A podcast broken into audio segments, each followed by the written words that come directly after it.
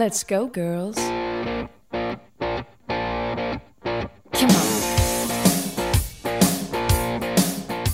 Olá, velhos e velhas, aqui é a Sora. Pois é, eu tô aqui substituindo o Caio de host, porque é dia de o podcast é delas, um projeto que visa dar mais voz às mulheres no mundo dos podcasts. E hoje a gente vai ter um episódio duplo, que é o episódio 9 do Jogo Velho e 7 do TV de Tubo, então não estranhe se vocês estiverem ouvindo qualquer um deles aí. O tema que a gente escolheu para falar é as nossas personagens femininas favoritas. Só que hoje não tem Eide, não tem Ítalo, não tem Caio, porque eu chamei umas meninas que manjam pra caramba caramba para falar do assunto aqui comigo. Oi, pessoal, tudo bem? Aqui é a Vivi, eu sou do canal Gargamel Verde, que é um canal focado em games, mais especificamente RPG eletrônico. Tem também o programa Entrevista Caricatura e mais RPG, RPG, coisas nerds e cósmicas. Oi, galera, aqui é a Daniele do canal The Geek Station. Meu canal fala um pouco de games, tem entrevistas com alguns dubladores e coisas do público geral nerd também.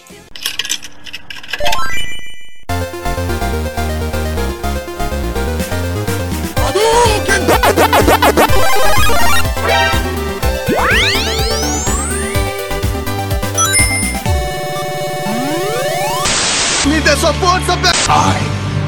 Hora de morfar! Cruze, cruze, cruze. Thundercat!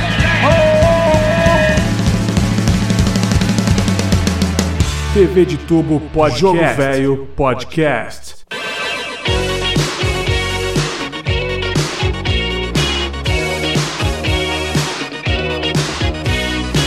Então, jogando a gente acaba vivendo muitas coisas, né? A gente conhece muitos personagens, muitas histórias, e sempre tem aqueles que acabam se destacando pra gente, né? Seja nos jogos, nos filmes, séries, anime. Então, eu queria saber quais foram as personagens femininas que marcaram vocês de alguma forma, seja por ser a primeira personagem que vocês conheceram, ou por ser uma personagem que tinha alguma característica que chamou a atenção de vocês. Cara, eu joguei muito Legend of Zelda, e a Princesa Zelda foi um Yay! Personagem que marcou bastante, porque é a princesa que não precisa necessariamente ser salva, né? Porque depois que quando o Link vai pro futuro, ela acaba se vestindo de Shake para ajudar o Link a salvar todo, todo toda a Hiruli. Então eu gosto muito da, da Zelda por causa disso. Ela marcou bastante porque foi um jogo que tipo eu virei várias e várias vezes.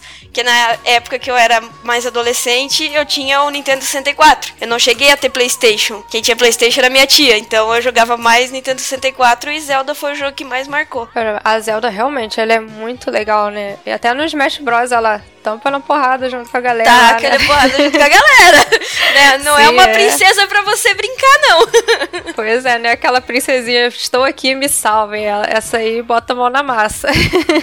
Olha, Sora, eu acho que eu não tenho assim uma personagem que mais marcou a Vivi, é, personagem feminina. Tem várias, né? É, as personagens protagonistas aí da, da série Atelier, que é, para quem não conhece, é um RPG no estilo japonês, que ele sempre, né, tem como protagonista personagens femininas, né? É um jogo que mexe com alquimia, é um RPG muito legal, por sinal. E essas personagens sempre elas me atraem, não só pela personalidade delas, mas também assim, pelo até pelo estilo de traço, porque eu gosto muito de desenhar, ilustrar. Esse é a minha profissão, essa é o meu trabalho, é a minha profissão. Então eu acho que ela, além disso, o jogo também acaba inspirando. Outra personagem que, que, que eu gostei muito quando eu joguei, assim, o jogo, eu falei, opa, essa personagem tem um quê de diferente. É a personagem Jade do jogo Beyond Good Evil, do PlayStation 2. É um jogo que eu joguei, no caso, no PlayStation 2, e ele tá aí pra ser, né,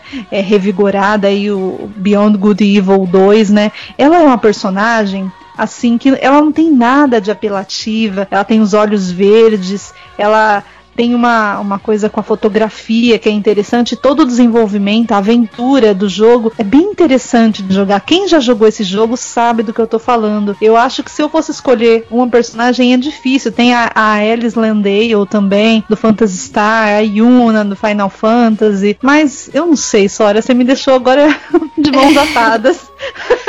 São várias. Pois é, você citou algumas personagens e é muito legal a representatividade que as mulheres têm nos RPGs, né? Sempre tem. A Danielle falou e você falou de personagens femininas de RPGs, ou seja, é um gênero que tem muitas personagens legais, assim, né? Não é igual, por exemplo, não querendo ser é, chata com isso, mas ah, jogo de luta. Em jogo de luta, a maioria das personagens é extremamente sexualizada e tem um padrão meio assim, mais para agradar o público masculino, talvez. É. é. o que parece, né? Elas são todas bonitonas e tal. E no RPG não, no RPG são heroínas, são personagens que participam, que têm uma participação importante na história, né? É bem diferente a representação das personagens de acordo com o gênero do jogo. Concordo. Com certeza, eu acho que a, a, forma que é abordada a personagem é uma abordagem diferente, né? É, eu acho que você colocou isso, Sora, tá muito bem colocado, com certeza. A, a Alice Landale, que eu citei, a, a Yuna, a Princesa Garnet do Final Fantasy IX, elas, elas mostram bem isso para o jogador, né? O jogador ou para a jogadora. Isso é verdade. Final Fantasy VII também tem a, a Aerith, né? Que ela também não é tão sensualizada. A Tifa é pouco mais. é verdade. A Lightning é. também, do Final Fantasy XIII, é uma personagem Nossa. também forte. Ela, ela é, é, muito assim, obstinada, ela é determinada. Então é uma personagem feminina que não é nem um pouco apelativa e passa assim, ela transmite pra gente força, ela não tem medo de lutar, ela encara os desafios, é, é bem empoderada, né? é, você lembrou muito bem. A Lightning, eu adoro ela. Eu adoro Final Fantasy XIII. Tem muita gente que não gosta porque mudou muito, né, o jogo. Ele saiu, o Final Fantasy saiu do RPG de turno. No Final Fantasy XII eles já fizeram um combate um pouquinho diferente. Aí no 13 eles mudaram completamente. Mas eu adoro esse jogo. Não só pelo sistema de combate, que eu acho excelente. Eu adoro aquela coisa de você ter os estilos de, de ataque e você ter que planejar os seus ataques de acordo com o estilo do inimigo. Eu acho isso muito legal. Eu, eu platinei esse jogo no Xbox 360. Eu adorava ficar tentando descobrir qual a melhor eh, formação de grupo para matar os inimigos. E a Lightning, ela é uma personagem excelente. Ela é corajosa. Ela é tipo a versão feminina do Cloud, né? Ela é corajosa, ela é misteriosa. Eu acho ela muito inteligente. E uma causa muito nobre, né? Ela luta para salvar a irmã dela. Isso também é uma coisa que eu acho muito legal. Eu adoro a Lightning tanto em personalidade quanto o jogo dela, que é excelente como a Alice Landale no Phantasy Star, né? Ela luta para vingar a morte do irmão, né? E isso, é. assim, é, for é muito forte. Você pensar que ela, ela, ela perde o irmão e ela vai atrás disso. Ela não, não, esquece que, sei lá, que podem ter monstros, é, dor, tristeza. Não, ela vai atrás, mesmo com toda a tristeza da morte. Exatamente, ela tem que vingar essa morte. Ela tem que ir atrás, ela tem que lutar. Né? Lógico que vão se juntando outros personagens na parte e aquilo tudo vai acontecendo. É um jogo belíssimo, é um jogo que é, todo RPG maníaco, eu não sei se existe essa palavra, mas uh, eu sempre utilizo, não sei se eu criei essa palavra ou não, RPG maníaco. eu não sei, eu sempre falo. Existe, é, então. eu sempre falo essa palavra, mas assim, eu acho que todo mundo que gosta de RPG tem que jogar esse jogo, né? É um jogo muito, muito importante, assim, para os RPGs. Inclusive, o Phantasy Star não só tem uma personagem aí muito significativa, né, que é a Alice, como também tem na sua produção a Rieko Kodama, que é uma das primeiras mulheres a fazer sucesso aí no meio do desenvolvimento de jogos. Inclusive, a Nintendo Power nomeou ela a primeira dama dos RPGs. Nossa, olha só. Que massa. É, pessoal achando que mulheres não fazem jogos, olha aí. Estamos em todo lugar. Estamos entrando no mercado. Pois é, porque não tem só ela, né? Tem também outros nomes aí, como a Carol Shaw, que criou nada menos que River Raid, que é um dos jogos mais importantes aí da indústria. Roberta Williams, que tem vários jogos excelentes aí, sendo eu acho que o mais famoso Fantasmagoria, né, que é aquele jogo de terror meio em FMV assim. Então, não só no dentro dos jogos, mas fora deles também tem muitas mulheres aí participando, né? Quando eu fiz faculdade, eu sou formada, eu sou formada em sistemas de informação. E quando eu tava na faculdade, eu me envolvi muito com essa coisa de desenvolvimento de jogos e é um meio que ainda tem pouquíssimas mulheres, mas é legal quando eu vejo alguma participando e tendo contato com isso na BGS. Até teve uma moça que, a, que o Lucas entrevistou e ela estava desenvolvendo um jogo indie. Isso é muito legal. Que legal. É, Eu acho é, que cada é... vez mais tende a crescer isso, né? Exatamente. É um, é um ramo que não tem muita mulher, é igual o ramo que eu trabalho também. Eu sou técnica de informática e também não tem muita mulher. As pessoas se impressionam, nossa, uma mulher de técnica de informática. Mas o ramo de animação e tudo mais tá cada vez mais com, com as mulheres entrando neles. Fala galera, eu sou a Mila Fox do VilaCast e do SóMaisUmaCoisa.com. Eu tô muito feliz de poder participar, a pedido do Caio, quero agradecer aqui e poder falar para vocês quais são as minhas influências femininas no videogame. Não posso dizer que são muitas, também não joguei muito videogame na minha vida. É, pelo menos não muito antigos. Nunca fui dessas crianças que ganha as plataformas mais famosas e tal. Meu primeiro videogame foi um PlayStation. Então, essas são as minhas referências primeiras mesmo. Nunca curti muito jogar no, no computador também e tal. Mas, enfim, acho que eu posso destacar duas personagens, talvez já tenham sido citadas, mas é a vida. E realmente mudou o meu modo como enxergava as possibilidades dali do que do que estava acontecendo, de como eu podia jogar. Uma delas é uma personagem secundária. Eu vou dizer secundária porque ela tem menos espaço de tela, que é a Coco do Crash Bandicoot. Apesar de, de só ter aparecido ali no, em algumas fases, quando a Coco aparecia, eu me sentia incluída na, na brincadeira, digamos assim. E quando ela era a protagonista das séries, ou da, das fases, era um momento muito feliz para mim. Inclusive, eram sempre as minhas fases favoritas, quando ela aparecia para montar o tigre, etc. É, eu gostava, primeiro que eu sempre tive uma pequena. É, fixação em raposas. Eles não, eles não são raposas, mas pareciam, então para mim era parecido. Era até o meu ícone no na PSN hoje em dia. E a, a outra personagem que eu posso destacar é a que está no cinema recentemente, é a dona Lara Croft, que me ensinou que mulheres também podem ser aventureiras e se encrencar por aí para saber mais sobre cultura, enfim. As aventuras da Lara são muito importantes para mim. Eu finalizei todos, todos os jogos com, com meu pai, que era o meu principal companheiro ali de jogar videogame. E eu adorava, adorava Tomb Raider, ainda adoro, tô louca pra ver o filme, ainda não vi. Principalmente por causa disso, porque ela que tava no comando, ela era impossível, sabe? Ela, era, ela conseguia fazer tudo, ela nadava, ela pulava, ela atirava, e mesmo tendo né, todas essas questões em volta da, da Lara. É, eu gostava de, de como ela, ela, era representada e de como ela conseguia dar conta do recado. Ela nunca precisou ser salva. Ela salvava as pessoas ao redor dela. Isso sempre foi muito importante para mim. Eu acho que é isso. Não lembro agora de, de, de outros personagens, mas Principalmente essas duas realmente me marcaram muito. São dois jogos que eu adoro. E é isso. Obrigado pela participação. Aliás, obrigado pelo convite. isso, isso é. Isso é mania de host, agradecer a participação dos outros. é, obrigado pelo convite, sejam muito bem-vindos ao parquinho mais nostálgico da Podosfera quando vocês forem passar lá pelo Vila. E é isso. Dê uma conferida no Só Mais Uma Coisa também, que é onde eu escrevo um pouco sobre os filmes que eu assisto.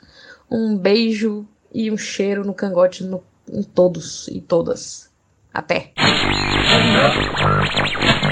Fala galera, aqui é a Tibi do Zona E. E uma personagem feminina que marcou minha infância, acho que nos games primeiro foi a Chun-Li, porque eu e meu irmão a gente ficava jogando em casa, né? E ele me ajudava a treinar. E aí quando os amigos dele chegavam para jogar, eu pedia para jogar e eles ficavam olhando com aquela cara de tipo, o que essa menina quer fazer aqui no meio, né? E aí, aí eu dava um coro neles, jogando com a Chun-Li. E era super divertido. E acho que de TV, para mim, Sailor Moon marcou bastante. Tanto a Serena, que era completamente desastrada, eu também quanto a Lita, que sempre foi muito focada, perseverante, então eu sabia que é, aprendi que mesmo sendo um desastre com foco e determinação, eu ia conseguir atingir meus objetivos, né? A representatividade aumentou bastante nesses últimos tempos. A gente tá num momento é, muito de empoderamento que a mulher tá mostrando o seu espaço e isso é muito importante, é, tanto no, nos jogos quanto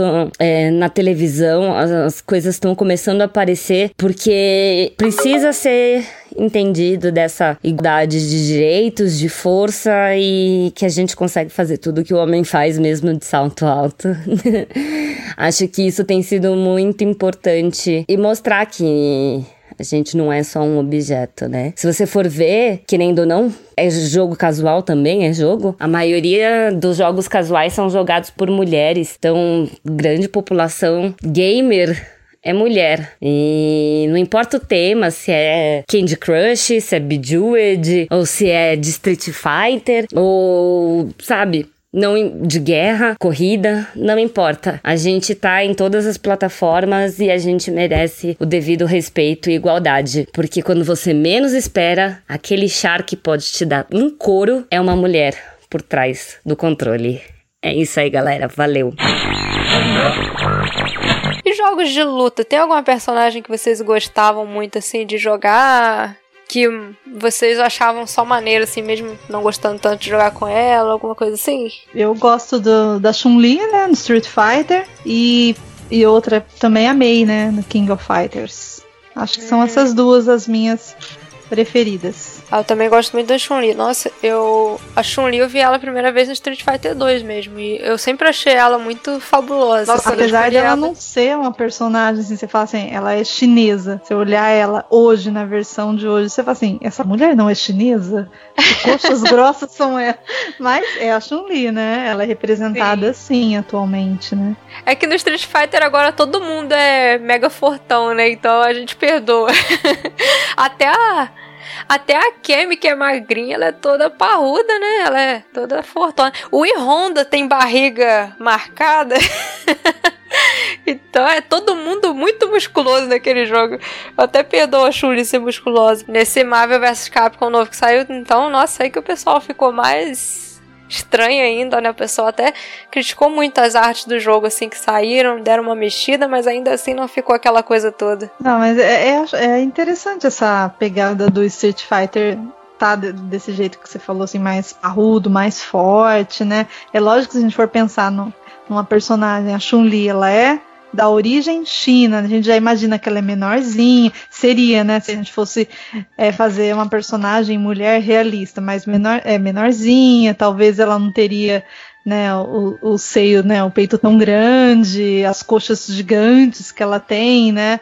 Mas é, como tudo é fantasia, tudo é criação, eu acho também que o, o criador ali, quem traça, faz o todo o traçado, também pode ousar e criar do jeito que ele achar melhor, né? Eu acho que que tá livre para criar, né? Também tem essa, né? Sim. A gente também não pode também ficar preso a, a isso, né? Sim. Tem essa pegada de ficar no realista, mas também tem essa coisa de, de, criar, de fazer do jeito que for, né? A May mesmo King of Fighters é uma personagem extremamente sensualizada, né? Que eu acho assim, sei lá, o pessoal que gosta tudo, se um dia o, fizerem ela de forma diferente, ninguém vai gostar, porque aquela é a May, né? Como a Tifa, ela é daquele jeito. E na vida real, se a gente for ver, tem meninas, mulheres que são assim, né? Né, que tem essa coisa mais forte da sensualidade ou de se mostrar, de mostrar o corpo. Tem isso também, né? Sim. Tem uma coisa que cada mulher é de um jeito, né? Tem uma forma aí de, de agir na vida real, né? Sim, é. e nos games é assim também, né? Aham, uhum, por isso que eu não tenho nada contra essas personagens, sabe? Porque é, é uma coisa que existe, só que nos jogos é tudo muito exagerado, porque o jogo ele sofre um pouco, não é que sofre, acontece com ele uma coisa parecida com o que acontece com as HQs, né? Todo mundo é muito forte, todo mundo é muito padronizado. Não é um problema só de jogo, você abre uma HQ da Marvel, da DC, seja atual ou antiga, todo mundo também é muito bonito. não tem aquela, não tem personagens muito comuns, porque são heróis, porque são guerreiros, são lutadores, então faz sentido eles terem essa aparência forte. Não, não sei se daria o mesmo efeito. Por exemplo, o L do Death Note, se ele fosse um lutador super fortão. No anime ele dá uns golpes de capoeira lá no Raito e tudo, mas não sei se ele convenceria lutando igual o Ryusa. Essa coisa da aparência física conta muito. É verdade.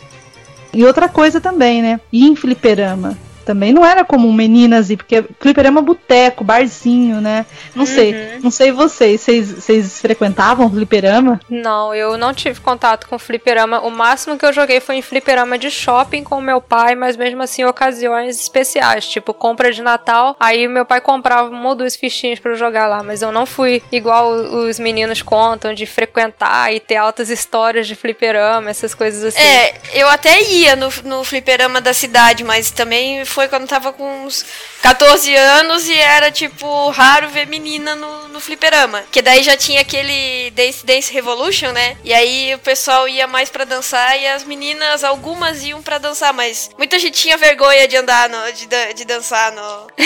tá igual eu na BGS, querendo ir lá no Just Dance lá. Fui, fui nada, fiquei com vergonha. vai dançar lá pra todo mundo ver, vai. Uh -uh como ninguém sabe, né? Ninguém faz ideia. Minha personagem favorita é Lara Croft. E eu acho que ela é uma personagem que representa demais a evolução das mulheres nos jogos. Porque a Lara Croft, a primeira Lara Croft, do Tomb Raider 1 pro 2, ela virou sex symbol. Ela era uma personagem bonitona, ela era o objeto de desejo dos homens. E eu não vou culpar porque quem era o cara na época do jogo dela? Era o Duke Nukem. Era a época dos brucutus, né? É bobadão! pois é. Era a era dos caras de, da ação. Era do que Nukem de um lado, a Lara Croft do outro. Então, era aquela coisa, né? Tinha que ser todo mundo bombadão, igual você falou, fortão e tudo. Hoje, deram o terceiro reboot na franquia, se não for contar os é. filmes, né? Se for contar os filmes, tá indo pro quarto reboot já. e a Lara agora tá mais humana, né? Tá aparecendo uma mulher mesmo, uma mulher que você poderia conhecer, não uma personagem de jogos inalcançável e uma arqueóloga super fodona que caça monstros de o pé grande e tudo mais. Hoje ela é uma garota. Claro que tem elementos fantásticos na história ainda, e é uma coisa muito presente em jogos, mas quem tem como personagem masculino é, que eu faria uma comparação? O Nathan Drake. Agora não é só do Nukem, tem Nathan Drake. Então acho que isso é uma coisa que aconteceu não só com as mulheres, mas a Lara Croft ela representa bem é, a parte feminina disso, né? Agora temos personagens femininas mais assim, menos hipersexualizadas e menos estereotipadas e que se parecem mais com guerreiras e heroínas mesmo, o que elas deveriam ser. Tem muitas personagens agora que estão fugindo desse padrão e tem mais variedade, né? Porque tem as bonitonas para quem gosta, tem a baioneta e, a, e similares, não deixou de lado, mas ainda tem personagens que são também não vão tanto para esse lado. Isso é muito legal. É. O próprio God of War, eu acho que é o God of War novo aí, ele tem essa cara também. Poxa, poxa, esse aqui é um homem, né? Você vê ali o personagem e tal. Claro que tem toda a pegada aí da da criação da, da história, que é uma coisa mística, é uma coisa, né, fantasiosa, mas o personagem ele tá mais realista em termos não Exatamente. só no traço, né? Mas você vê que aquilo é um homem, né? Um senhor que envelheceu. É interessante isso, né? Às vezes os, uh, os jogos vão caminhando para certos caminhos que vão levando essas, essa, esse tipo de coisa que a gente vai refletindo. Que nem The Last of Us, né? Os personagens também são bem, bem realistas. The Last of Us, Beyond Two Souls também tá, tá saindo bastante jogo assim nesse, nesse gênero.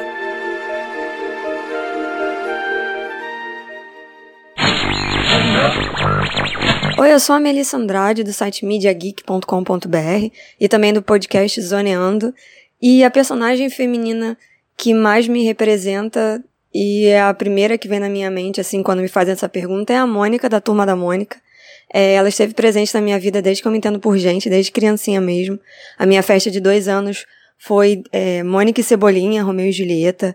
Eu ganhei boneca, fora as revistas em quadrinhos. Eu aprendi a amarrar o cadastro do tênis com uma boneca da Mônica que ensinava isso. E ela tá sempre presente. Eu ainda guardo alguns brinquedos dela da, da infância. Inclusive, eu tenho uma boneca da Mônica autografada pelo Maurício de Souza, que é uma boneca de 89, bem antiga. E ela é o meu exemplo, assim, para a vida, que a Mônica é determinada, ela é persistente. Alguns falam que ela tem temperamento forte, eu acho que eu não gosto muito desse, dessa terminologia. É, eu acho que ela corre atrás do que ela quer, ela sabe quem ela é, ela não tem muitas dúvidas, assim, e ela tá sempre ali para os amigos, né? Ela tá sempre disposta a ajudar, a estender a mão. E eu sou muito assim na minha vida também, por isso é que a Mônica continua me representando desde que eu era criança até hoje, né, no auge dos meus 32 anos.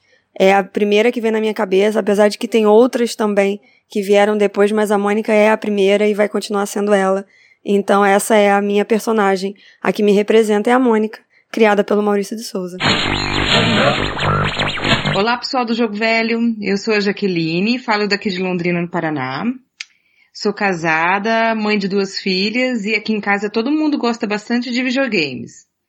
Bom, é, a primeira personagem feminina que conheci foi a Lara Croft. Eu sei que algumas pessoas se incomodam com a sexualização dela, mas eu sempre achei interessante ver é, uma, uma versão feminina do Indiana Jones, um personagem que, que eu gosto muito desde criança, né? E além dela ser uma personagem forte, inteligente, que enfrenta tudo sem medo.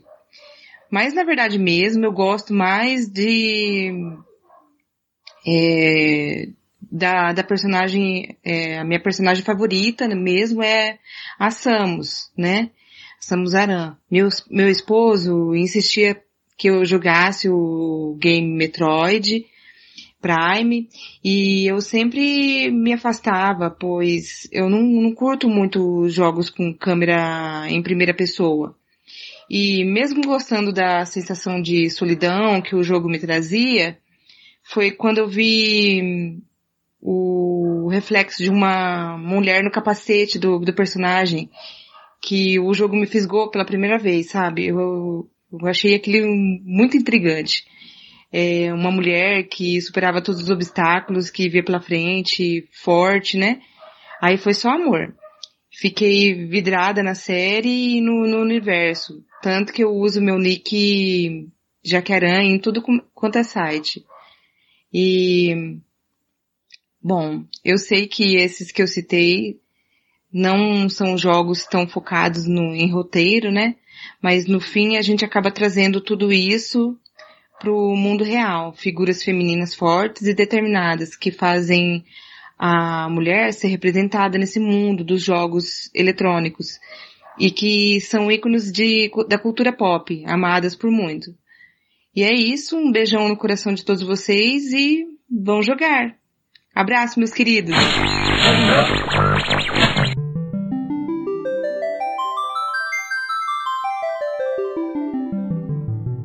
não só nos jogos, né, mas nos filmes, séries, também tem muitas personagens legais aí que chamam bastante atenção da gente, né? Por vários motivos também, assim como acontece nos games. Tem alguma personagem assim de filme, série ou até mesmo de desenho que marcou vocês? Ah, eu gostava muito da Hermione, cara. Ai, no meu caso, nossa, tem vários. Assim, agora você fez essa pergunta, Sora. A primeira que me veio à mente é falar, meu Deus, o que, que é isso?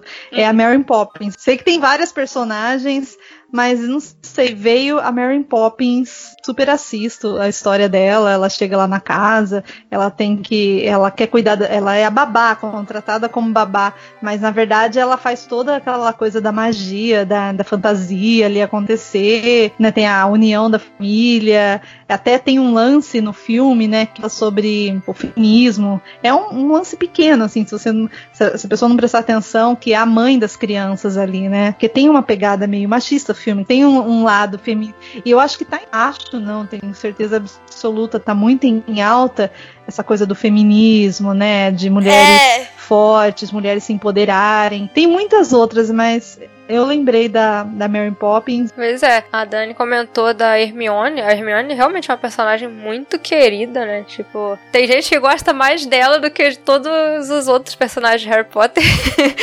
Inclusive, isso marcou demais a carreira da Emma Watson, que fez ela nos cinemas. Então, Quem fez mais sucesso, né? Desculpa.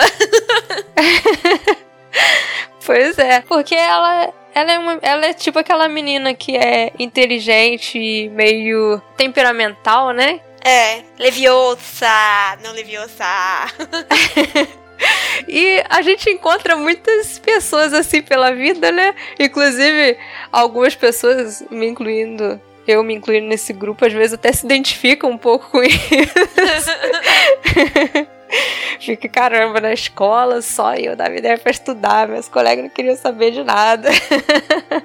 Tem também essa questão que a Vivi comentou, que é uma personagem que aparentemente frágil, né? Só que isso é uma coisa legal das personagens femininas, que ao mesmo tempo que elas têm essa fragilidade, né, é, física, ou seja, na aparência, elas são muito fortes, assim, sentimentalmente. Eu acho que isso reflete um pouco o fato das mulheres realmente serem assim, né? A gente é forte pra caramba.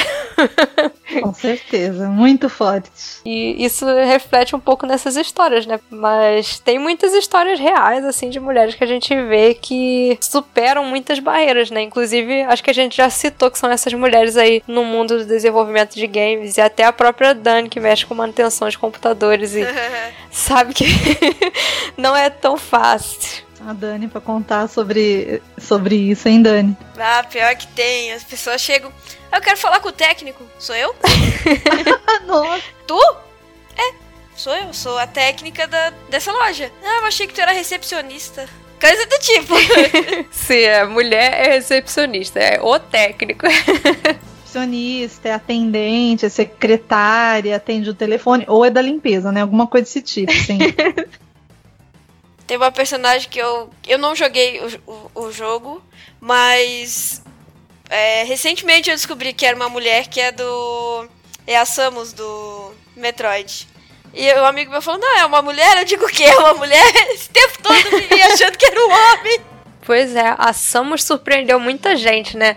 Pegou a galera muito de surpresa, porque no primeiro jogo, se você zerasse normal, ela não tirava aquele traje dela. Só se você zerasse, se não me engano, em menos de duas horas. Tinha um tempo lá que você tinha que zerar ou zerar usando macete. Era os únicos jeitos de você ver a Samus de biquininho, né? De, de maiozinho, que era a Samus mulher. Então muita gente não sabia. Aí depois, quando foi ficando mais público isso, a galera, caraca, a Samus é mulher. É, eu não sabia porque eu não joguei nenhum jogo da, da franquia, né? E aí um dia um amigo meu que ele jogou todos os jogos, que ele é nintendista, né? Aí ele disse, não, a Samus é mulher. Eu, sério? Nossa, não sabia, tipo, eu fiquei, co- como assim?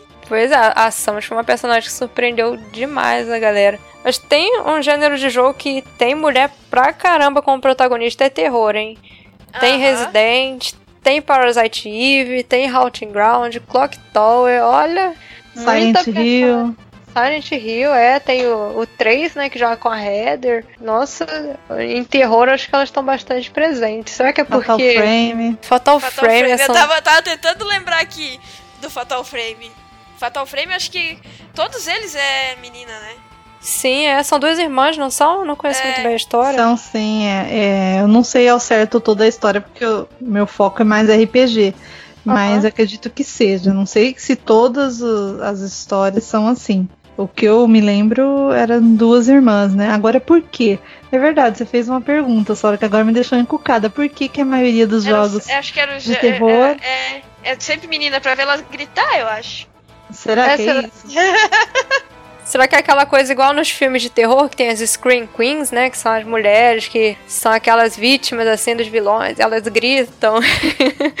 pode ser, pode ser que sim, ou não também, né? Que nem a personagem a Claire do Resident Evil, né?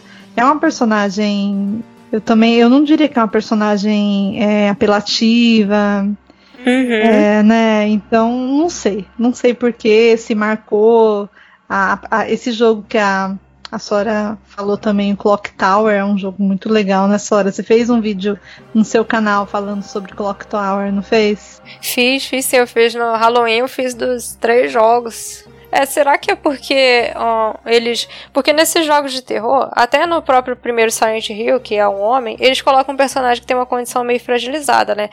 O Clock Tower que você citou, a Jennifer é uma criança. No Fatal Frame também, são duas meninas. Halting Ground é uma menina aparentemente frágil. Até no, no primeiro Silent Hill, que é um homem, é um homem que não tem habilidade de combate nenhuma. Tanto que o combate daquele jogo é travado, acho que não só pela limitação do console, mas também por um pouco de limitação, porque aquele é um cara que não ia saber lutar, né? Aquele personagem principal lá. Que o Harry é um cara que não teria habilidade de combate nenhuma, né? Então.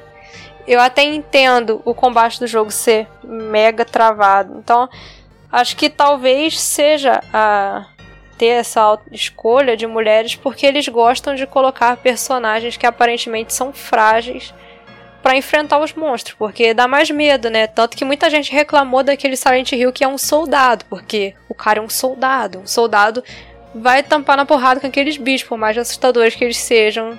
Ele pode conseguir. O Dead Space também, o primeiro Dead Space, eu acho que ele perde muito do terror por causa disso, porque o Isaac, apesar dele ser um engenheiro, ele é um cara muito sinistro, eu não consigo sentir medo com ele, sabe? Então acho que tem um pouco de, de ser mulheres fracas. Agora, claro que tem casos que dá medo mesmo sendo uma personagem que tem treinamento, né? Igual a Jill e a Claire do Resident. Elas são policiais, elas têm arma, elas têm tudo, mas o Nemesis é pior que tudo. Corre do Nemesis! Quem nunca entrou na salinha de safe para respirar, né? Aham. Uhum. E uma outra personagem no jogo até parecido também é a Aya, né, do Parasite Eve, que tem esse jogo tem uma protagonista e uma vilã muito legais, que são a Aya e a Eve, né? A Eve é muito maneira, uma cantora de ópera que faz as pessoas sofrerem combustão espontânea, sério, não tem como isso não ser legal. o jogo é muito bem feito, muito bem criado. Olá, meu nome é Fiona, da 16 Bits da Depressão. Vou falar sobre uma personagem que eu descobri com 5 ou 6 anos na casa de um amigo. A gente sempre gostou muito de assistir essa série. É, se chama Pipi Meia Longa. É, a série foi feita em 1969 e 70, é, baseada nos livros da Astrid Lindgren. Eu gosto muito dela porque ela é uma personagem independente, é forte, é criativa, é, ela é independente, porque a mãe dela morreu, é o pai viaja muito, então ela mora sozinha. Ela cuida de si mesma, ela cuida do cavalo que ela tem e do mico. Ela é forte, igual que o Iron Man, ela consegue levantar o cavalo e várias pessoas no mesmo tempo. Ela é criativa porque ela consegue resolver seus problemas de uma forma muito criativa, de, de um jeito diferente. É, ela, ela cria coisas, ela inventa coisas. Eu acho ela uma personagem muito importante porque ela é um modelo. Ela, mesmo que a personagem foi feita tanto tempo atrás, ela é um modelo até hoje. Ela tem características importantes. É, além de tudo isso, ela nunca foi sexualizada igual que a Lara Croft, porque ela é uma criança. Então eu, eu também acho isso muito importante. Ela, ela é bem fora do, do padrão da beleza, mas eles nunca focaram nisso na, na série. E mostram que isso, na verdade, não é importante. É mais importante que você tenha essas características que, que te fortalecem, né? Oi, gente. Aqui quem tá falando é Érica Ribeiro, do site Seriadores Anônimos, mas você só acha como seriadores.com.br. Lá a gente fala um pouco de tudo. A princípio era seriados, depois virou filme, conselhos amorosos. Qualquer loucura você encontra lá. Eu sou uma nerd das antigas, né? Eu sou uma nerd, vamos dizer, com a idade do jovem nerd, parabéns. E então eu vou falar de uma heroína antiga. Na verdade, ela nasceu junto comigo. É a Ellen Ripley, de Alien, que com certeza é a melhor personagem ever feminina badass de todos os tempos. E ela tem um game que é Alien 3, que saiu para Super Nintendo, Sega, saiu para todos os consoles da época, Master System. E assim, é um jogo muito legal. É, é bem difícil, por incrível que pareça, pra época, porque ele se baseia no filme Alien 3 e o Alien 3 se passa dentro de uma prisão, então você tem que ficar lacrando portas para evitar que o Alien venha, abrindo outros lugares e tendo que salvar os prisioneiros. É muito legal. A Ellen, ela foi muito importante para mim, porque foi a primeira vez que eu vi uma protagonista mulher e a gente não esperava isso, assim, porque a capa de Alien você pode ver apenas o ovo do alienígena e não diz quem é a protagonista. E na verdade o protagonista seria o Paul Newman. O filme foi todo feito para um homem ser protagonista, mas ele não aceitou. Depois eles mudaram de ideia e o Ridley Scott quis uma mulher, ia ser a que faz o papel da Lambert. Sim, aquela mulher que só grita o filme inteiro ia ser a Ellen Ripley. Tem God, Ridley Scott ainda tinha consciência naquela época, quando tava gaga fazendo Prometheus, né? E Alien Covenant, só pra ganhar dinheiro e ele trocou e colocou a novata Sigourney River, que só tinha experiência na Broadway, se não me engano, na época, para ser a Tenente Ripley e se tornar protagonista na metade do filme. E isso é legal, porque ela não é a badass, ela não nasceu foda, ela aprendeu a ser, ela teve que ser, ela foi moldada pela situação. E isso acontece em todos os filmes da saga que ela tá. Mesmo o pessoal que reclama do 3 por problemas de produção sempre com a Fox, e quem reclama do 4 que falam, ah, não é a Ellen Ripley. Realmente não é a Ellen Ripley, gente. Tá dito. É um clone. Um clone misto com Alien. Então não reclamem. A personagem é incrível. A construção da personagem da Alien, Ripley, Ripley, Alien, é sensacional. E ela, todos os momentos, em todos os filmes, ela me trazia aquela coisa de ser lutadora e não deixar de ser mulher. Por mais que muitos achem ela masculinizada, não. Ela tem a filha que ela perde, então ela traz a Newt no 2 para ocupar o lugar dessa filha, ela se apaixona pelo Higgs. Tem tudo isso, mas sem ser forçado, sem ser só sobre homem, sem ser só o segundo plano a Ripley.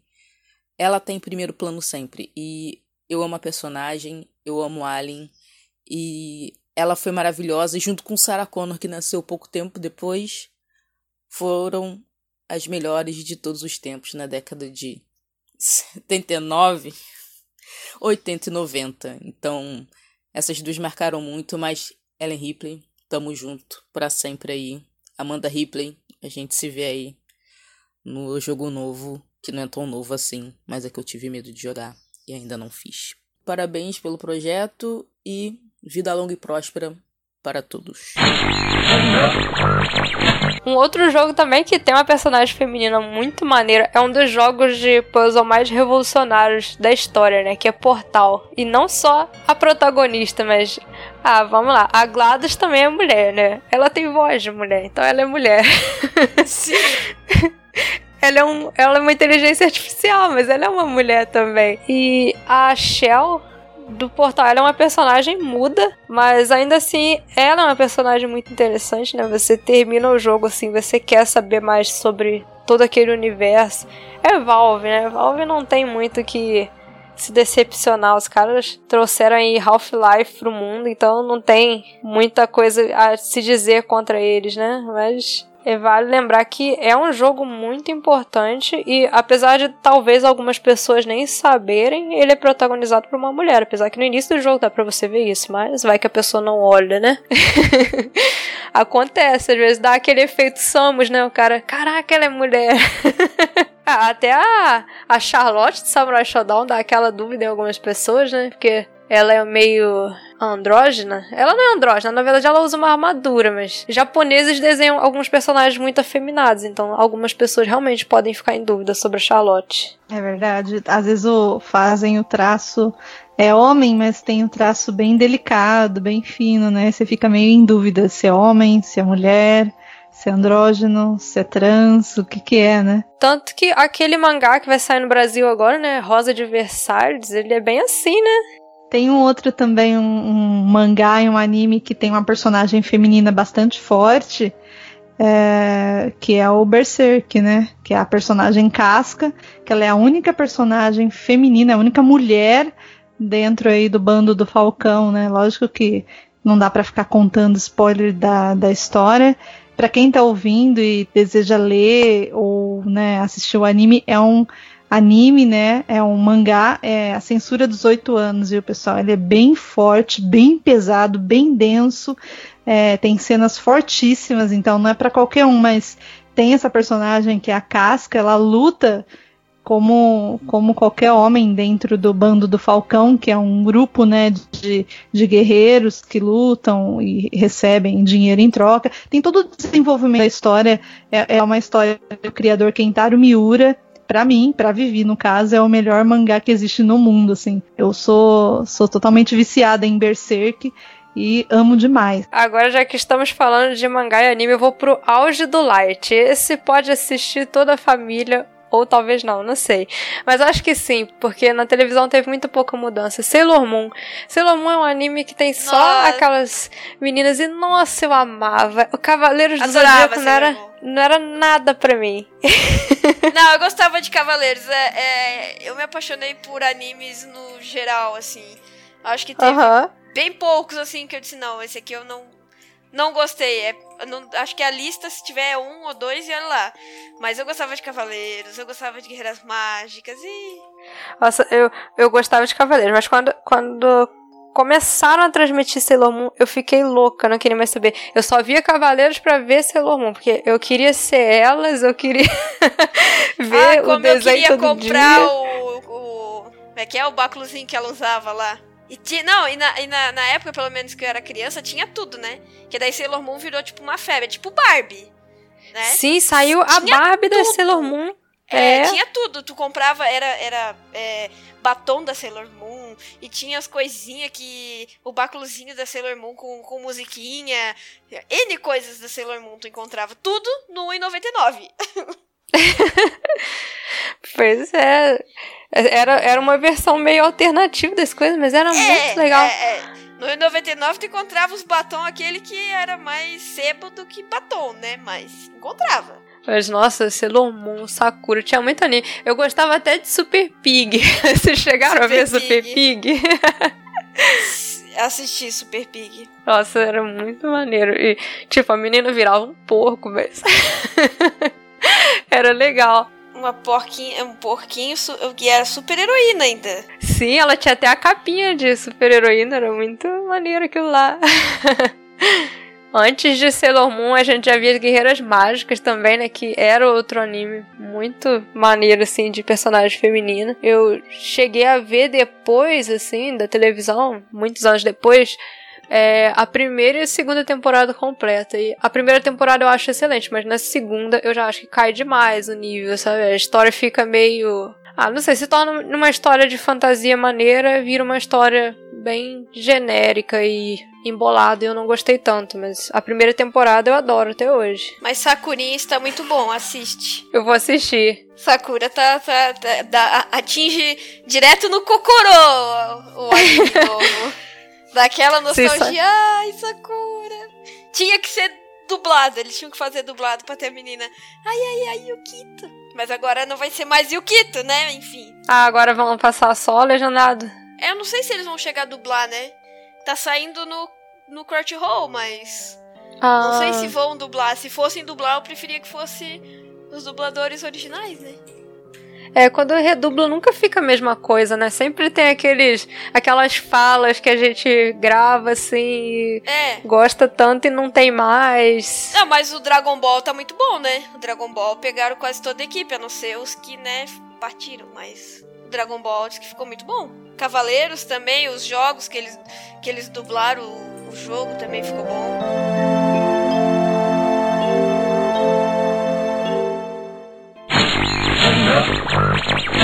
Oi, meu nome é Thaís, eu tenho 27 anos e eu tenho uma filhinha que tem 7. E uma das personagens femininas que mais me marcou, pelo menos foi a primeira, foi a Shira. Ela, por ser irmã gêmea do He-Man, é tão forte e poderosa como ele, mas também tem seus próprios poderes, como de curar ferimentos dos outros.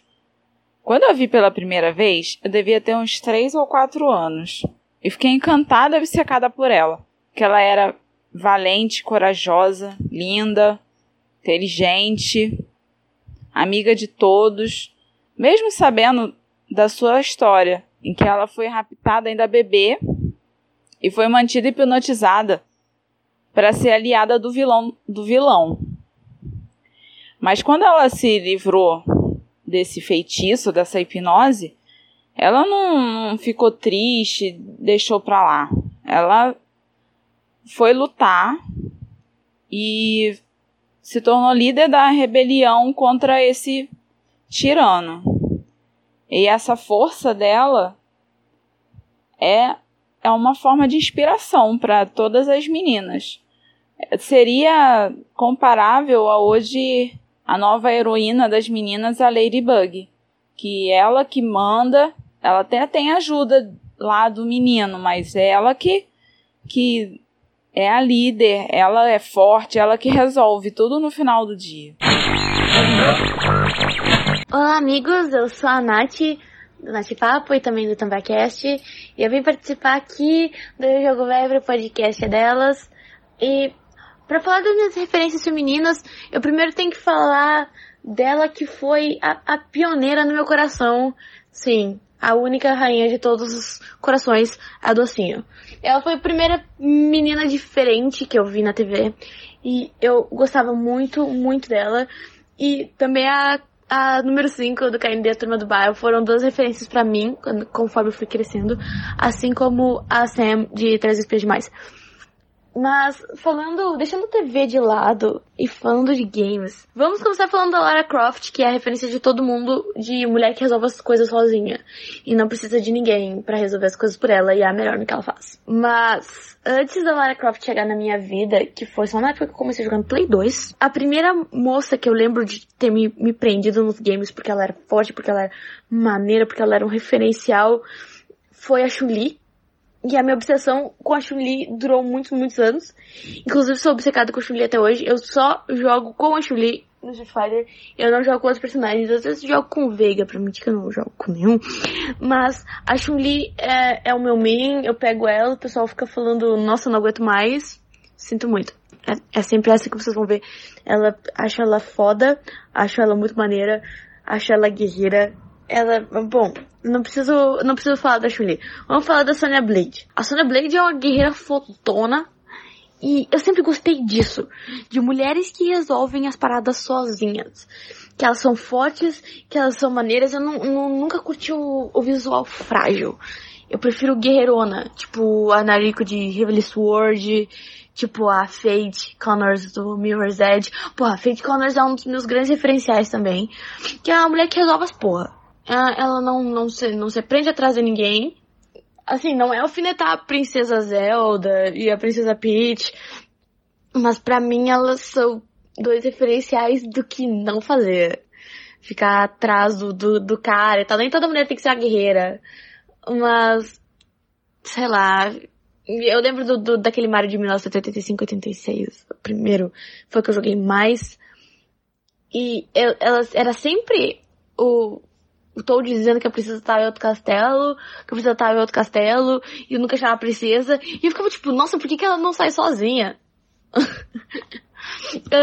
Pra falar um pouquinho de, de Persona, porque eu não consigo ficar nada sem falar Persona, eu tenho que citar a Mitsuru Kirijo. Uh, ela é foda pra caralho. Ela é a líder do grupo do, do Persona 3, que é o S-I-I-S. Ela é uma estudante tipo A. Ela é maravilhosa. Ela é linda. Ela é sucessora da empresa do pai dela. Ela é a presidente do Grêmio Estudantil. Cara, ela é um ícone, entendeu?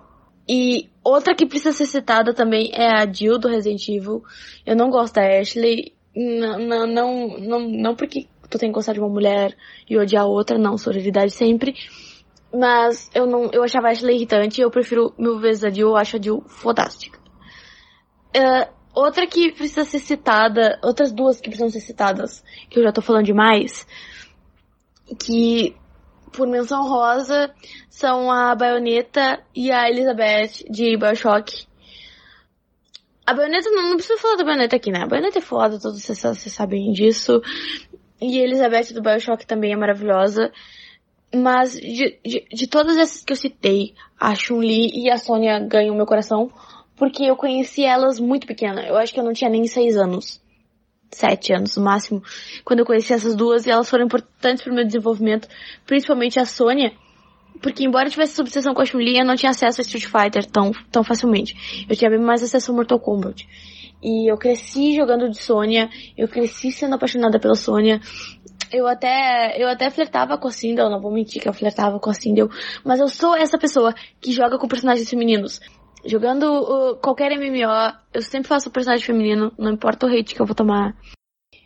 Mulheres não estão aí para enfeitar, mulheres estão aí para ser pessoas. Ocasionalmente elas são incrivelmente lindas nível Megan Fox, mas não acreditem que a maioria é assim. E isso é muito legal, as moças serem vistas não só como frágeis, delicadas, só sendo a maguinha ou a sacerdotisa que fica lá atrás. Não, mulher vai pra linha de frente, mulher luta guerra, mulher é professora, é advogada, é dentista, é dona de casa, é todas as coisas, mulheres estão em todos os lugares. E muito obrigada pela participação aí.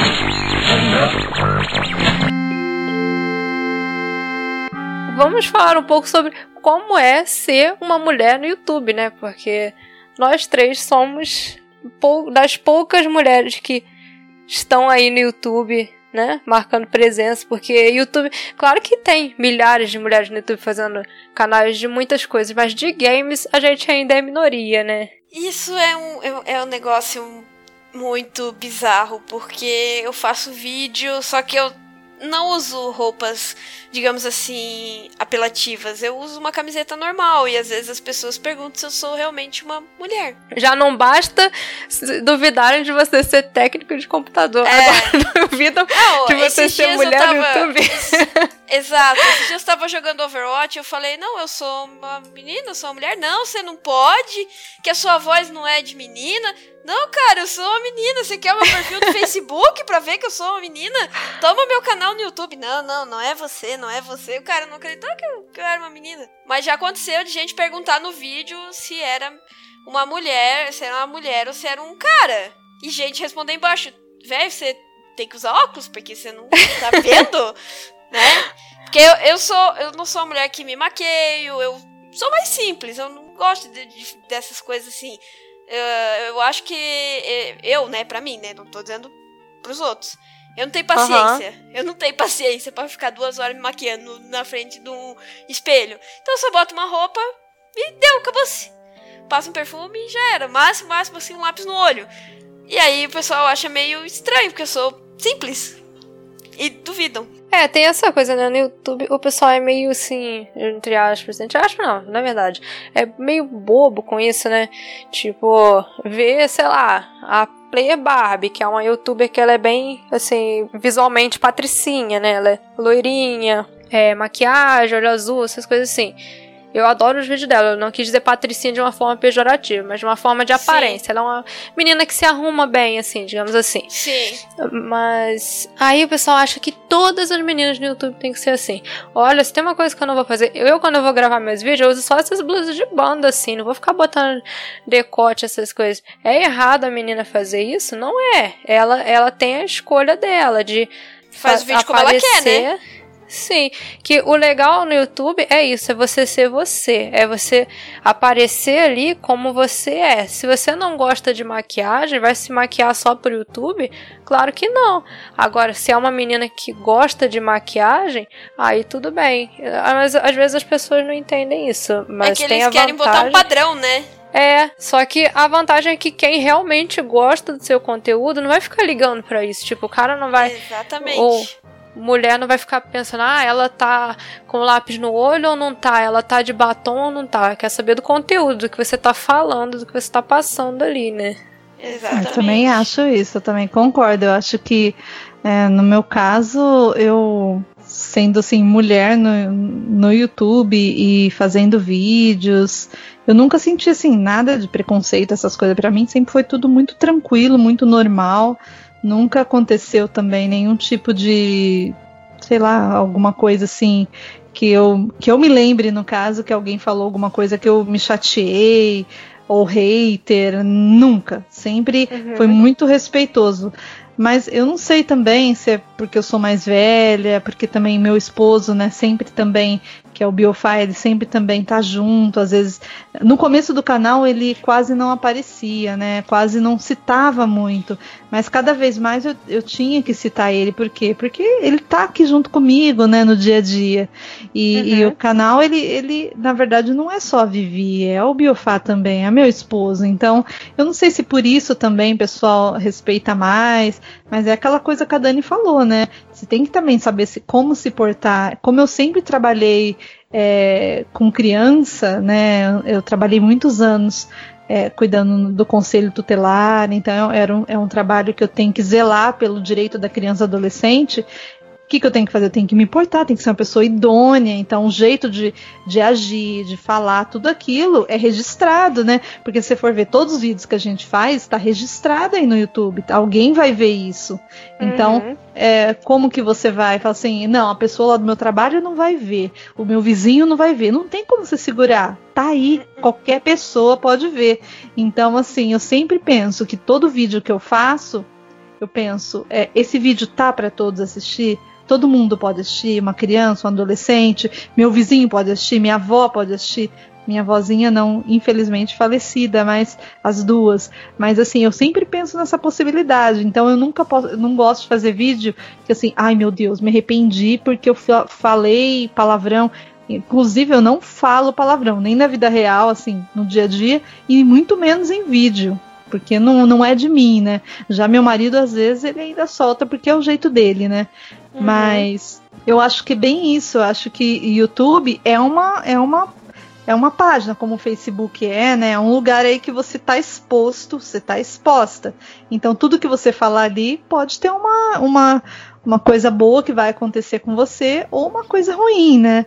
Por enquanto, na minha Sim. vida, só coisas boas, né? Assim, o fato da gente estar aqui hoje conversando, vem do quê? Vem do canal, vem de conhecer, né? A Dani eu tô conhecendo hoje, mas a Sora faz tempo já que eu conheço aí no mundo gamer, né? Então, tem bastante coisas boas que acontecem com a gente por conta do canal, lógico. Mas vai de cada um de- da forma de se portar. É o que a Dani falou também. É errado quem usa uma, sei lá, um biquíni para fazer vídeo? Não. Depende do que a pessoa tá querendo. Se a pessoa é adulta e ela, ela tá ali, ela sabe o que ela faz, né? Completou 18 anos, é adulto. Cada um sabe o seu caminho e o que quer passar pro, pro outro, né? Ou pra família, pros amigos ou pra sociedade. Nossa, falei muito, falei muito. Não, que isso. Ó, mas é isso, a gente no YouTube é importante que eu acho mais importante, né, na verdade, é a gente ser assim, nós mesmos, por mais que a pessoa queira criar um personagem, é uma coisa que ela faz por ela, sabe? Ela decide, não, eu quero ter esse personagem no YouTube. Às vezes, ah, eu vou ter um personagem que é bravo no YouTube. Aí ela vai sempre falar coisas no YouTube como se fosse brava, né? Tem gente que faz isso. É uma coisa. Agora, ela ser assim por causa de padrões, igual falar, ah, toda mulher tem que ser igual a youtuber tal. Não, isso não existe. Você tem que ser você mesmo. As pessoas são diferentes, né? Então, a gente tem gostos diferentes, a gente tem jeitos de falar diferente. Aí não tem como querer botar um padrão. E isso que eu acho legal nas meninas que eu conheço, que cada uma tem o seu jeito, cada uma tem o seu estilo de fazer vídeo. Não ficam tentando é, agradar nenhum padrão específico. Isso é legal. Infelizmente a gente ainda é minoria, né? Mas com o tempo tá crescendo, porque antes você praticamente não via mulheres no YouTube é, falando de jogos e filmes e séries. E agora já tem bastante, né? Tem umas meninas aí que tem até uma visibilidade boa, então isso é legal. Eu gosto muito de acompanhar a Flávia Gazi, que ela sempre fala de ela faz uns vídeos assim analisando a mitologia por trás de Stranger Things, sabe? Ela faz um vídeo analisando toda a simbologia e essas coisas por trás do episódio, ou então ela faz assim, é, vídeos sobre aranhas nos games. Aí ela fala sobre a, o que aranhas representam para as pessoas e uh, elas nos jogos, sabe? Eu acho muito legal o estilo de vídeo dela. Ela faz como se fosse uma aula, assim. Eu acho muito maneiro. Outra plataforma também que tá com bastante menina é o Twitch, né? Verdade, o streaming tá com tudo aí, né? De Twitch tá, tá, tem bastante menina que tá entrando. Eu não assisto muito, mas eu vejo, tipo, esses tempos, porque eu jogo bastante Overwatch, né? E uhum. esses tempos tava, eles estavam transmitindo as o, os campeonato lá e tava três meninas comentando e um cara. Eu disse, nossa, como assim?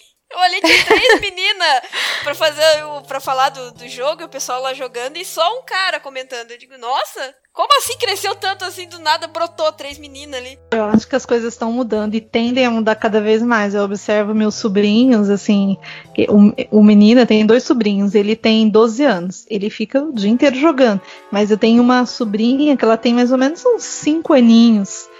Ela fica assim no, no celular é, o tempo todo assistindo vídeos, vídeos de jogos e, e, e, jogando ali no celular tem cinco anos, né? Então essas gerações, mais, quanto mais novas, mais nós teremos mulheres jogando. As, as, gerações mais antigas, por conta de tudo aquilo que a gente falou aqui no começo do podcast, eram menos meninas, mas cada vez mais você vai ser totalmente comum. Eu acredito até que para essas meninas mais novas, de sei lá, de 5, 6, 10 anos, para eles é completamente normal, assim jogar videogame, menina, não tem essa coisa assim de estranhar que a gente franze a sobrancelha, assim, um pouquinho ainda, né? Porque a gente já tá vendo que é, que é algo natural e comum, qualquer um joga, qualquer um assiste TV, qualquer um lê gibi, e, e para eles isso vai ser cada vez mais comum. Então, assim, as, as, no, as novas gerações veem isso, né, completamente normal, não tem estranheza para eles. Oi, eu sou a Gisele Henriques, do podcast HQ Fan. Bom, com relação à personagem feminina de game e representatividade, é, eu penso assim, são duas questões. Uh, com relação à personagem de jogos, protagonista, principalmente quando você tem uma opção de jogar com personagem masculino ou com personagem feminino, como nos casos dos jogos de luta, alguns jogos para dois personagens, enfim, é, você tem uma questão de jogabilidade. Então, as personagens femininas, geralmente elas são mais ágeis, elas têm habilidades específicas que os personagens masculinos às vezes não têm. É, como, por exemplo, você joga com um personagem mais pesado ou você joga com um personagem mais leve. Aí vai muito da tua aptidão. Eu coloco muito essa questão, por exemplo, em Street Fighter, onde você tem a Chun-Li, que ela era uma personagem extremamente veloz, ela consegue pular nos cantos dos cenários e tomar impulso, então acaba se tornando uma personagem bem interessante quando o jogador pretende usar esse tipo de estratégia com voadoras, com golpes específicos da personagem. Então eu gostava realmente muito de jogar com ela lá nos primórdios do Street Fighter devido a essas facilidades. É, com relação a jogos de luta, né, que são meus preferidos, eu também em Mortal Kombat eu gostava muito de jogar com Kitana, com algumas personagens femininas também devido a essa situação. É claro, nem todo jogo se aplica. Por exemplo, aqueles jogos é, mais específicos, onde você tem determinado protagonista que você segue, acompanha o enredo é, durante toda a aventura. E aí, se eu for falar lá daqueles primeiros que eu jogava lá no tempo do Super Nintendo, eu destaco o Super Vales 4. É uma protagonista que eu sei pouco dela, mas eu, assim, respeito ela pra caramba porque eu gostava muito do jogo, é, das opções de armas, das opções de magias, da forma como ela crescia durante o jogo, que a gente a cada uh, luta, cada desafio vencido, conseguia ganhar mais aptidão, ganhar mais pontos de habilidade. Então eu sempre falo desse jogo quando posso, recomendo para as pessoas que queiram procurar. Super Vales 4 é um jogo muito bom que eu acredito que deveria ter um remake, um remaster, enfim, uma versão para essa nova geração que eu acredito que tá perdendo um pouco aí se não jogar. É claro, tem emulador, né? Tem outras formas que as pessoas podem conseguir ter contato com o jogo. Bom, é, no geral, eu acho que assim os games eles sempre foram democráticos. A gente sempre viu boas protagonistas femininas e independentemente de questões como as pessoas falam uh, de roupa sexualizada, de hipersexualização, eu acho que o importante é o espaço. Os videogames sempre conseguiram dar um bom espaço para as mulheres e também ser uma diversão bastante democrática para todas as mulheres, porque é uma coisa que é, mulheres podem brincar, jogar, se divertir em conjunto com os rapazes, com outras meninas. É uma coisa de socialização mesmo e que a única barreira que existe para isso realmente é o preconceito. Então, se a pessoa tá num grupo onde ela não sofre preconceito, onde ela se sente acolhida, ela vai poder se divertir e ela vai ter uma grande opção de jogos que vão ser de acordo com as aptidões dela, de acordo com as crenças dela, de acordo com as eh, preferências dela. Então, os games têm, meu, desde jogo da Barbie até jogos de tiro, enfim. É, se a pessoa ela gosta daquele mundo cor-de-rosa das princesas, ela vai encontrar jogo da Frozen, jogo de tudo que é tipo de personagem. Se ela gosta de coisas hardcore, é, tipo Call of Duty, etc., ela também vai se identificar. Então, uh, eu acredito que a liberdade é total e que, vamos dizer assim, que a única barreira carreira seja uh, o gosto pessoal e, vamos dizer, os próprios aspectos internos da pessoa. Então, para mim é isso. É, claro, a opinião é uma coisa que cada um tem a sua, né? Eu, particularmente, não tenho relatos de, preconceito. Foram poucos episódios de bullying, de preconceito que eu sofri nessa minha vida gamer, jogando desde os meus 3, 4 anos de idade. 4 anos de idade, creio eu. Então, é, eu penso que assim, é aquela questão de coragem. Se a pessoa ela tem medo de se relacionar com outras online, então evita esse tipo de jogo mesmo. É, ou então tenta aos poucos com grupos de pessoas conhecidas, evita falar com desconhecidos da rede, porque realmente há perigo é, se a pessoa assim, encontrar outros mal intencionados, é, há esse perigo realmente, mas é, eu penso que o bullying ele é assim, a, vamos dizer, como se fosse uma coisa irrelevante perante a alegria de fazer parte dessa comunidade. Então a gente não pode deixar uma coisa tão pequena, tão mesquinha, uh, tomar o lugar de tanta alegria e de tanta coisa divertida que pode acontecer quando a pessoa ela vive esse mundo gamer. Bom, quero deixar um abraço para todo mundo, agradecer muito o convite, adoro o podcast, adoro vocês, enfim, é, sempre estou aqui à disposição. É tem as notícias da cultura pop dos games que eu tento atualizar na medida do possível. E também tô lá no hqfan.com.br toda semana com podcast de cultura pop. Então, abraço a todos e até a próxima oportunidade. E ó, o podcast é delas, é deles, é de todo mundo que quiser participar. Beijo!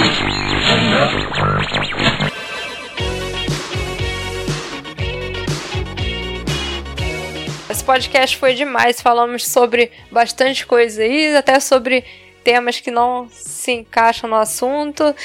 E no podcast de hoje não vai ter leitura de comentários, porque esse foi um episódio especial, então foi um pouquinho diferente. Então, no próximo a gente vai ter leituras de comentários, tudo bem? E eu queria agradecer aí as meninas que participaram desse podcast, que ficou muito legal. Gostei muito de ver essa participação aí. A Nath, do Nath Papo e Tambacast, a Érica dos Seriadores Anônimos, a Mila Fox do VilaCast, a Fiona da 16 Bits da Depressão, a Thaís e a Jaqueline, a Gisele Henriques do HQ Fan e a Melissa Yashib da Zona E. Muito obrigada a todas que participaram e eu gostaria muito de agradecer a presença da Vivi e da Dani que foi muito legal esse papo aí. É muito bom poder conversar com outros meninos que entendem bastante de games e conhecer o ponto de vista e as histórias delas, né? Isso é muito bom. Espero que vocês ouvintes também tenham curtido. Dani, apresenta um pouco aí do seu canal. Bom, o meu canal é o The Geek Station. Eu faço algumas gameplays. Eu tô fazendo mais de Pokémon Go, que por enquanto estou vivendo para Pokémon Go. Jogo bastante.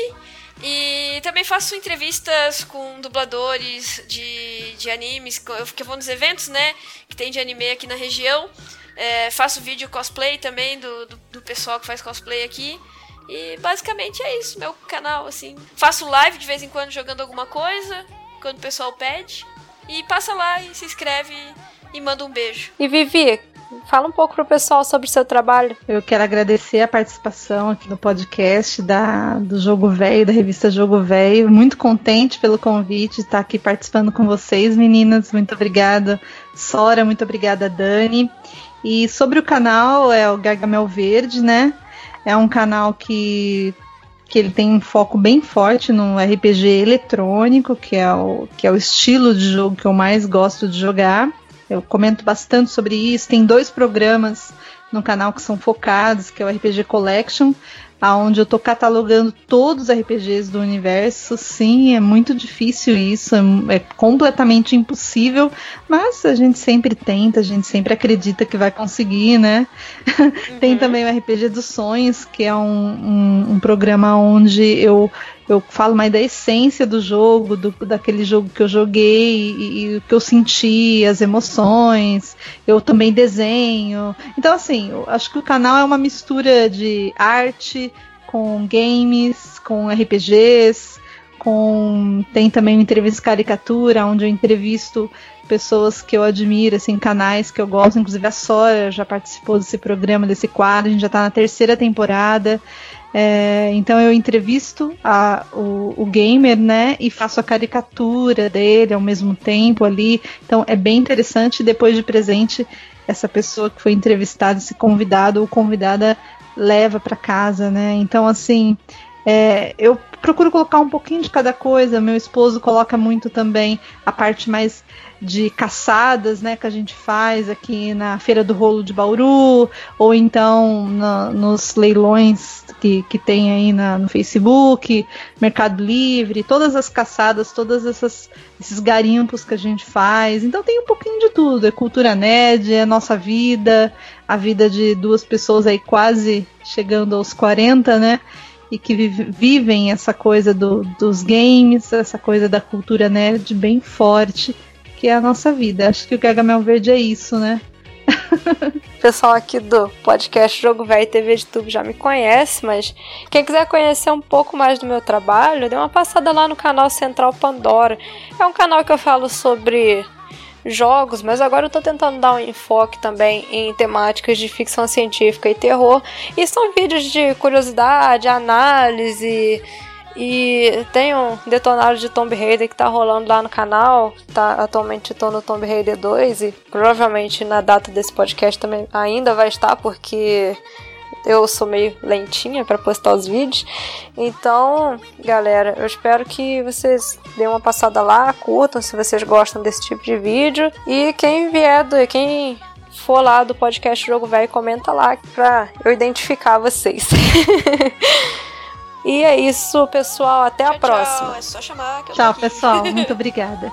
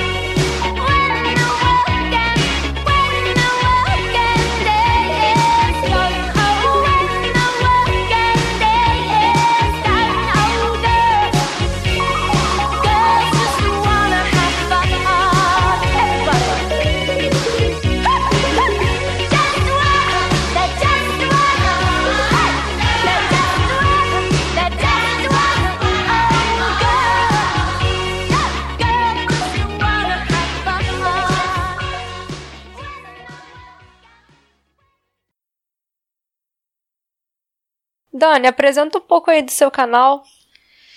Bom, meu canal se chama The Geek Station. É... Meu Deus do céu, desculpa. Oi? É porque o trem aqui. Não, desculpa, é que vem um trem aqui, ele tá.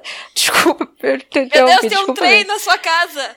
É, porque o cara buzinou muito sinistro. Nossa, foi horrível. Era um trem isso mesmo? Ou é um É um trem, tem, um- como tem uma trem? linha de.